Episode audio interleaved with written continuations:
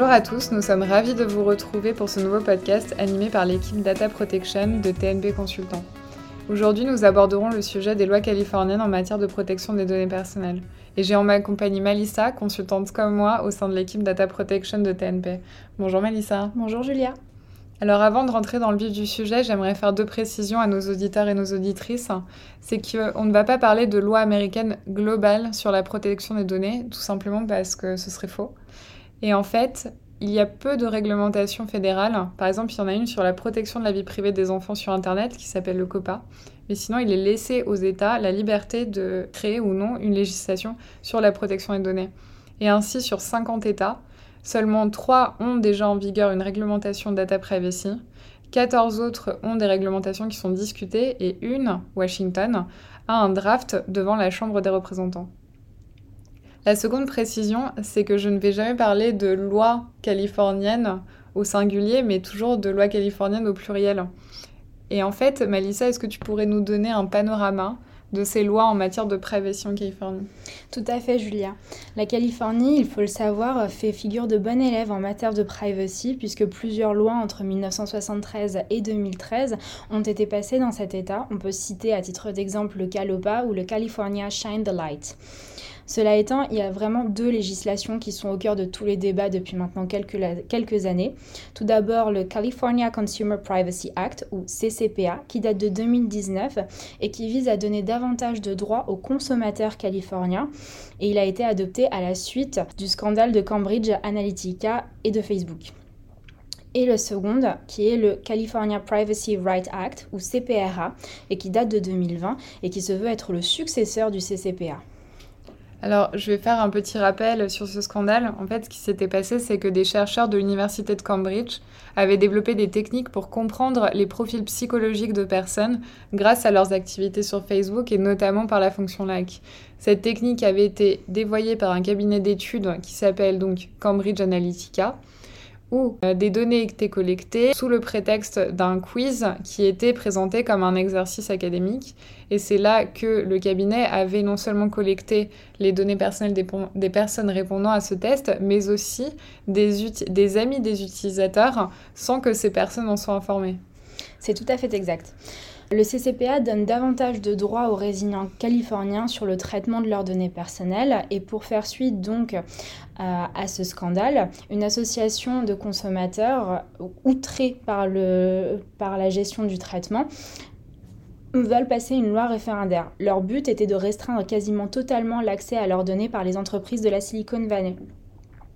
Pour éviter un gel complet de l'utilisation de ces données par les dites entreprises, le Parlement californien passe une loi qui élargit le contrôle des résidents californiens sur leurs données tout en essayant d'effectuer un équilibre avec les intérêts des entreprises. C'est le CCPA.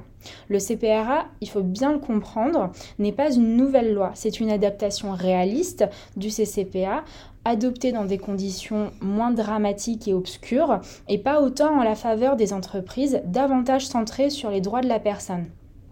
Il faut aussi noter que le CPRA étend ses droits aux employés, puisque ces derniers ne bénéficient absolument pas des mêmes droits sous le CCPA. Enfin, le CPRA a ajouté des obligations aux entreprises, ce que nous verrons un peu plus en détail. Donc là, à ce stade, ce qu'il faudrait retenir, c'est que le CCPA a été adopté en réponse du scandale Cambridge Analytica. Le CPRA n'est pas une nouvelle loi, mais en fait une évolution du CCPA et il y a davantage de droits pour les personnes concernées sous le CPRA. Alors du coup, en fait, on compare souvent les lois californiennes au RGPD. Est-ce que l'on parle de leur application large Puisque, en effet, avec le RGPD, on a une application qui est extraterritoriale, c'est-à-dire que des entreprises qui sont hors UE, mais qui suivent des comportements de personnes situées dans l'Union, ou alors qui leur offrent des services ou des biens, euh, se voient appliquer le RGPD et doivent le respecter. Il y a des points communs et il y a des divergences. Pour les critères du CCPA, le critère central est le fait de faire du business en Californie.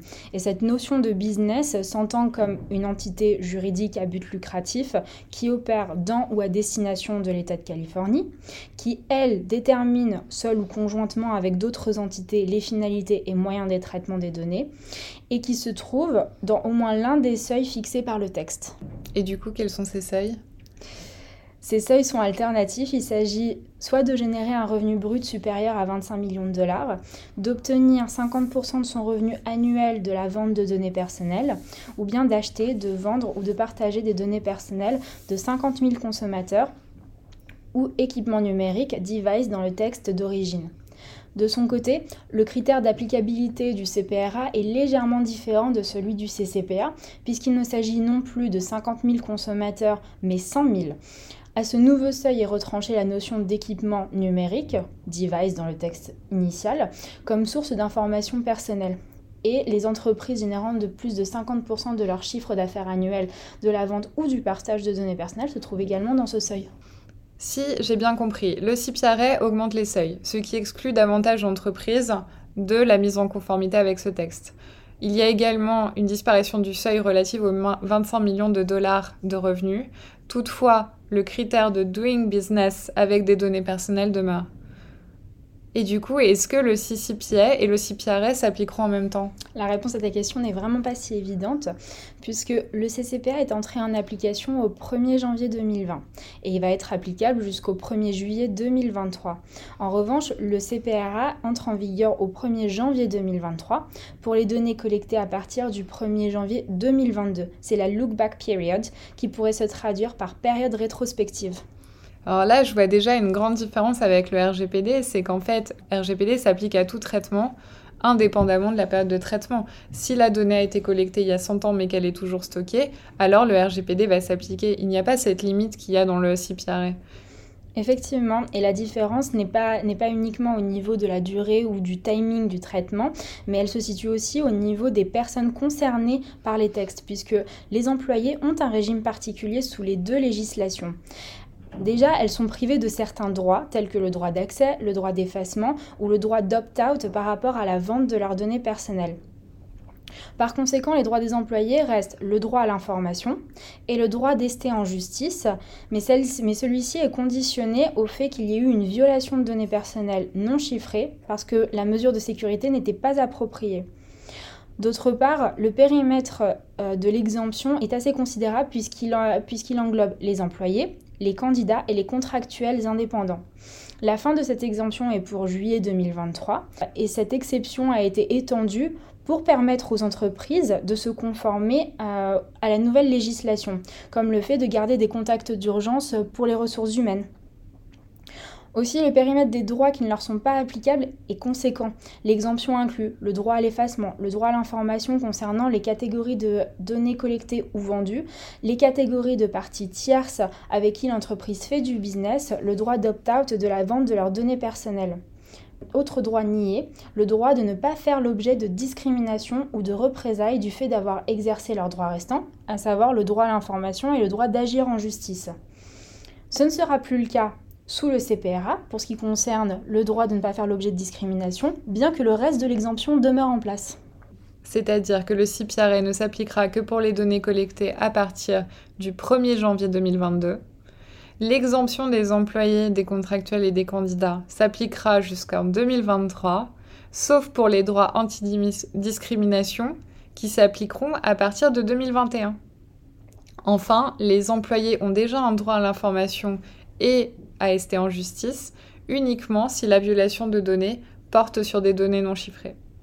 Donc voilà une différence majeure avec le RGPD puisque ce texte s'applique euh, aux personnes physiques, peu importe que cette personne soit euh, consommateur ou employé, candidat, autre.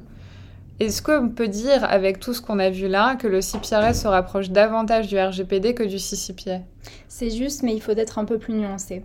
Le CCPA et le CPRA prévoient une obligation d'information qui se trouve être proche du RGPD, puisqu'il s'agit à la fois d'un droit de la personne, c'est-à-dire un droit positif de la personne à obtenir une information, ce qui est distinct du droit d'accès, et l'obligation du responsable de traitement, c'est-à-dire le fait de fournir positivement une information dans une politique de confidentialité par exemple.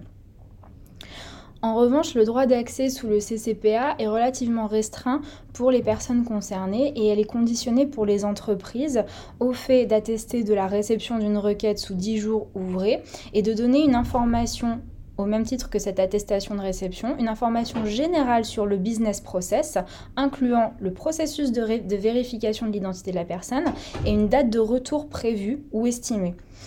Il faut aussi établir que le responsable de traitement dispose de 45 jours pour répondre à une demande d'accès. Il peut toutefois étendre ce délai de 45 jours supplémentaires à la condition que la personne concernée ait été informée dans le délai initial de 45 jours euh, et que cette extension soit nécessaire au traitement de la demande. Autre différence assez conséquente par rapport au RGPD. La demande d'accès ne peut porter que sur, que sur les 12 mois à compter de la réception de la demande, ce qui veut dire qu'une entreprise n'est pas tenue de partager les informations personnelles d'une personne qu'elle a traitée concernant le traitement au-delà des 12 mois avant la demande. La limitation est également applicable au droit à la portabilité des données, qui est une extension du droit d'accès. Oui, donc c'est assez logique. Alors, si j'ai bien tout retenu, sous le CCPA, les entreprises ont 45 jours maximum pour répondre à la demande, sachant que ce délai est extensible de 45 jours sous les conditions que tu as évoquées. De plus, et là c'est, je pense que c'est un critère qui est très important à retenir, c'est que ce droit d'accès ne portera que sur les données étant, ayant été traitées dans les 12 mois avant la requête. Donc pour moi, c'était important de souligner cette différence, puisque dans le RGPD, il n'y a pas euh, cette notion de euh, durée limitée concernant le droit d'accès. C'est-à-dire que, bon, déjà, la demande doit être traitée dans un délai d'un mois et il peut y avoir deux mois additionnels si la demande est complexe. Mais en tout cas, euh, peu importe que la donnée ait été collectée il y a très longtemps, si elle est encore traitée par l'entreprise et que l'entreprise ne l'a pas supprimée, elle doit faire partie du droit d'accès. Et alors, qu'en est-il du CPRA le CPRA conserve les mêmes critères que le CCPA à ceci près que le droit d'accès est étendu aux informations sur les processus de décision automatique. C'est-à-dire que le consommateur est en droit d'obtenir des informations concrètes quant à la logique impliquée dans les processus de décision automatique mais il est également en droit d'obtenir des informations quant à l'issue probable de ce processus de décision, et cette extension paraît directement liée à l'affaire Cambridge Analytica. Oui, c'est très juste. Donc, si on essaie de, résumer tout ce que tu viens de nous dire, c'est que concernant le CCPA et le CPRA, il y a les mêmes conditions pour répondre à une demande, c'est-à-dire 45 jours extensibles de 45 jours. Toutefois, il y a une différence avec le CPRA qui a introduit une notion propre d'accès qui est différente du droit de disclosure du CCPA. Toutefois, euh, le CPRA a également introduit un droit d'accès à l'information quant aux décisions automatisées. C'est intéressant puisque euh, le RGPD permet aussi l'information des personnes en cas de décision automatisée et ajoute en plus une intervention de la personne humaine en cas de décision automatisée euh, qui est le processus de réexamen. Et qu'en est-il des autres droits? Alors, pour le CCPA, le CPRA, le RGPD, les droits d'accès, c'est-à-dire le contenu des informations à fournir, se trouvent euh, très proches, voire identiques. Ceci étant, le CCPA et le CPRA interdisent un accès aux données sensibles, mais uniquement euh, une information sur le type de données. C'est-à-dire que lorsqu'une personne fait une demande d'information sur le type de données sensibles, la personne recevra une information sur la catégorie de données, est-ce qu'il s'agit d'une donnée de santé, est-ce qu'il s'agit d'une information financière, mais pas la donnée elle-même qui sera traitée. Le CPRA et le RGPD euh, font des notifications euh, d'effacement aux parties tierces et il est bon à noter que le CCPA et le CPRA ont un droit à l'effacement sauf exception. La grande nouveauté du CPRA est son droit à la rectification. Et c'est particulièrement important pour un responsable de traitement puisqu'il l'oblige à une certaine visibilité sur la donnée pour pouvoir la modifier. Autre grande euh, nouveauté du CPRA, c'est l'introduction de la donnée sensible qui est extrêmement proche de celle que l'on connaît euh, actuellement euh, sous le RGPD. En ce qui concerne les droits d'opposition, euh, l'utilisation des données sensibles pour des finalités secondaires non nécessaires à la fourniture de biens ou de services est quelque chose qui peut être limité par les consommateurs sous le CPRA parce qu'elles ne, ne font pas partie des finalités auxquelles les consommateurs peuvent raisonnablement s'attendre. Enfin, il y a également une obligation pour le responsable de traitement de mettre en place un lien, une page, limiter l'utilisation de mes données sensibles, qui peut être combinée avec le fameux Do Not Sell or Share. C'est intéressant puisqu'on voit qu'il y a des droits similaires au RGPD, comme le droit à l'effacement. Et euh, qu'il y a eu des vraies nouveautés avec le CPRA, comme tu le mentionnais dans l'introduction, c'est-à-dire le droit à la rectification, une définition des données sensibles, une limitation des traitements euh, des données sensibles pour des finalités secondaires, et même un droit d'opposition. D'ailleurs, je vais rebondir sur ta remarque sur le Do Not Sell or. C'est que c'est euh, une mention qui est apparue sur des sites américains. Est-ce que tu pourrais nous expliquer pourquoi? Tout à fait. Parce que dans le CPRA, il n'y a pas d'opt-in, c'est-à-dire qu'il n'y a pas ce principe selon lequel le consommateur doit donner son consentement préalablement au traitement. Le CCPA met en, met en place un droit d'opposition à la vente des données, mais a posteriori. Toute entreprise concernée par le CCPA doit donc mettre en place une page Do Not Sell pour que le consommateur californien d'une part s'informe sur le traitement et d'autre part puisse s'opposer à la revente puisque par défaut les informations personnelles peuvent être vendues. À ce titre, il faut également ajouter qu'il y a une exception pour les mineurs de moins de 16 ans. D'une part, pour les mineurs euh, entre 13 et 16 ans, leur consentement est nécessaire pour la vente de leurs données. En revanche, pour les mineurs de moins de 13 ans, l'accord du tuteur légal sera exigé. Ah, c'est intéressant puisque là, on voit clairement, dans ce que tu nous expliques, qu'il n'y a pas de régime de consentement type opt-in, euh, qui est le consentement dont euh, on est habitué avec le RGPD, puisque le RGPD demande un consentement express et non pas un consentement implicite mais que toutefois euh, il y a un do not sell, c'est-à-dire un droit à l'information et d'opposition. Toutefois, euh, la législation pour les mineurs est différente car lorsqu'ils ont entre 13 et 16 ans, il faut le consentement de ce mineur, mais en dessous de 13 ans, il faudra l'accord du tuteur légal. Est-ce qu'il y a d'autres différences qui seraient pertinentes pour euh, nos auditeurs et nos auditrices entre le RGPD et les lois californiennes? Tu fais bien de le demander puisque l'un des grands thèmes du RGPD est la durée de conservation. Et surtout qu'elle est limitée. Exactement. Là où il n'y a pas ce genre de principe dans le CCPA, puisqu'il n'y a pas de durée de conservation pour les finalités commerciales plus que raisonnablement nécessaires. De son côté, le CPRA impose aux entreprises de ne pas conserver les données au-delà d'une durée qui excéderait ce qui est raisonnablement nécessaire. Et il prévoit également une information aux personnes concernées sur la durée de conservation ou, si ce n'était pas possible, un critère euh, utilisé pour la détermination de cette durée de conservation.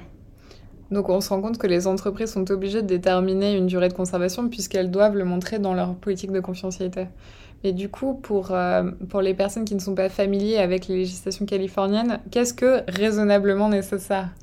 C'est pertinent de le dire et de le souligner puisque le CCPA fournit une liste de différentes finalités à but commercial à l'expiration desquelles les données doivent être supprimées. Ces finalités sont notamment la réalisation d'un audit lié à une interaction, transaction avec le consommateur, les opérations de débugage, les activités de développement et de recherche de technologies ou encore la détection d'incidents de sécurité. Alors, si on essaie de faire un résumé de tout cela, c'est qu'on voit que s'il n'y a pas euh, de mention de durée de conservation dans le CCPA ou le CPRA, ça ne veut pas dire qu'on peut conserver la donnée ad vitam. Il faut la conserver pendant une durée qui est raisonnablement nécessaire par rapport à la finalité du traitement que les textes nous donnent des exemples au terme desquels les données doivent être supprimées dans un cadre commercial et qu'il y a une spécificité pour le CPRS, c'est l'information sur la durée de conservation ou en tout cas euh, le critère pour la déterminer. La raison d'être d'avoir limité euh, la durée de conservation des données dans le cadre du RGPD, c'était qu'aussi euh, c'était une mesure de sécurité des données, car en effet, plus la donnée est conservée longtemps, plus il y a des risques de violation de données. Donc ça me fait penser aux euh, mesures de sécurité. Est-ce que tu as des lumières à apporter sur euh, les mesures de sécurité qui doivent être mises en place dans le cadre du CCPA et du CPRA Effectivement, on ne trouvera pas d'écho à notre fameux article 32, euh, puisque dans le CCPA, il n'y a pas de mesures de sécurité à mettre en œuvre obligatoirement. En revanche, le CCPA oblige les organismes concernés à prendre des mesures de sécurité appropriées à la nature des informations traitées. Le CCPA ne fournit pas vraiment de précision quant au caractère raisonnable ou adapté des mesures implémentées. Ceci étant, le texte prévoit une amende minimale ou amende plancher de 100 dollars par maximum de 750 dollars par personne lésée par un incident de sécurité. En tout cas, si les entreprises veulent de l'inspiration sur les mesures de sécurité à mettre en place, elles peuvent se reporter à l'article 32 du RGPD qui liste de manière non exhaustive des mesures qui pourraient être mises en place, telles que la pseudonymisation ou l'anonymisation des données. Donc je retiens qu'il n'y a pas de mesures de sécurité précisées dans le CCPA, mais que toutefois les entreprises ont tout intérêt à les mettre en place puisqu'il y a une amende plancher par personne lésée par un incident de sécurité qui est de 100 dollars. Est-ce que tu pourrais nous en dire un petit peu plus sur ces mécanismes de sanctions qui nous paraissent assez étrangers au RGPD puisque bon, on fait un rappel, mais je pense que ces sanctions sont très connues. C'est que euh, en, cas de, violation du règlement, une entreprise euh, risque une amende de 2% de son chiffre d'affaires ou bien de 10 millions d'euros pour tout manquement aux obligations du responsable de traitement, le montant le plus élevé étant retenu, ou alors de 4% ou 20 millions d'euros euh, le montant, encore une fois, le plus élevé étant retenu pour les manquements aux droits des personnes concernées. Alors, côté CCPA, on va avoir une amende de 2500 dollars par violation et une amende de 7500 dollars pour une violation intentionnelle. En revanche, on est vraiment dans le flou concernant le montant maximal de l'amende en cas de violation répétée. Pour ce qui concerne le CPRA, celui-ci complète le volet sanction du CCPA puisqu'il prévoit une amende de 7500 dollars pour toute violation portant atteinte aux personnes mineures âgées de moins de 16 ans. Et celle-ci s'additionne aux autres cas de sanctions. Si je fais une synthèse de tout ce qui vient d'être dit, euh, entre le CCPA et le CPRA, il n'y a pas de précision sur un montant maximum en cas de violation répétée. Donc, ce qui permettrait à l'autorité de protection des données de pouvoir euh, infliger une sanction potentiellement très élevée. Tout à fait et qu'il y a 7500 dollars euh, d'amende pour une violation intentionnelle et 2000 dollars par violation si la violation n'est pas intentionnelle. Et qu'il y a également une spécificité de sanction pour les mineurs sous le CPRA. Pour résumer tout ce que tu nous as évoqué, Melissa, une entreprise qui souhaiterait faire du business en Californie doit prendre en compte le CCPA et le CPRA, même si elle est déjà en conformité avec le RGPD. Donc déjà, il faudra qu'elle fasse une analyse des seuils du CCPA et du CPRA pour vérifier que ces textes s'appliquent, soit l'un, soit l'autre, soit les deux. Ensuite, si c'est bien le cas, il faudra faire une adaptation des procédures de gestion des droits des consommateurs et des employés. Je fais bien la différence, comme tu me l'as expliqué, c'est important. Avec euh, la mise en place de mécanismes de opt-out, de limitation des données, du traitement des données sensibles, de notice au moment de la collecte. Il faudra également faire une revue de la politique de confidentialité pour prendre en compte les spécificités du CCPA et du CPRA et d'ajouter des mécanismes d'opposition tels que le do not sell ou le do not sell and les données sensibles. À noter qu'il faudra aussi amender les contrats avec les sous-traitants de données personnelles afin de préciser que les données vendues ou divulguées par l'entreprise ne pourront l'être que pour des finalités limitées et spécifiques. Alors Vanessa, est-ce que tu as quelque chose à ajouter par rapport à ce que j'ai dit? Oui, tout à fait. Euh, par rapport aux entreprises qui souhaitent faire du business en Californie, mais qui auraient quand même mis en place une conformité avec euh, le, règlement général de protection des données, il faut savoir que puisque le règlement est plus lourd, notamment en matière de mesures de sécurité, d'obligations contractuelles pour les sous-traitants, le, le travail de mise en conformité de CCPA et du CPRA se trouvera plus allégé par la culture euh, de la conformité sous le RGPD. Eh bien, merci Malissa pour cette précision et pour euh, tes lumières sur les législations en matière de protection des données en Californie. Nous vous rappelons que TNP Consultant vous accompagne dans la mise en conformité de vos traitements, que ce soit en France ou à l'international. Merci à tous pour votre écoute et pour plus d'informations, n'hésitez pas à visiter notre site www.protectiondesdonnées.fr ou à nous contacter directement si vous avez des questions. Nous revenons très vite vers vous avec un nouveau podcast.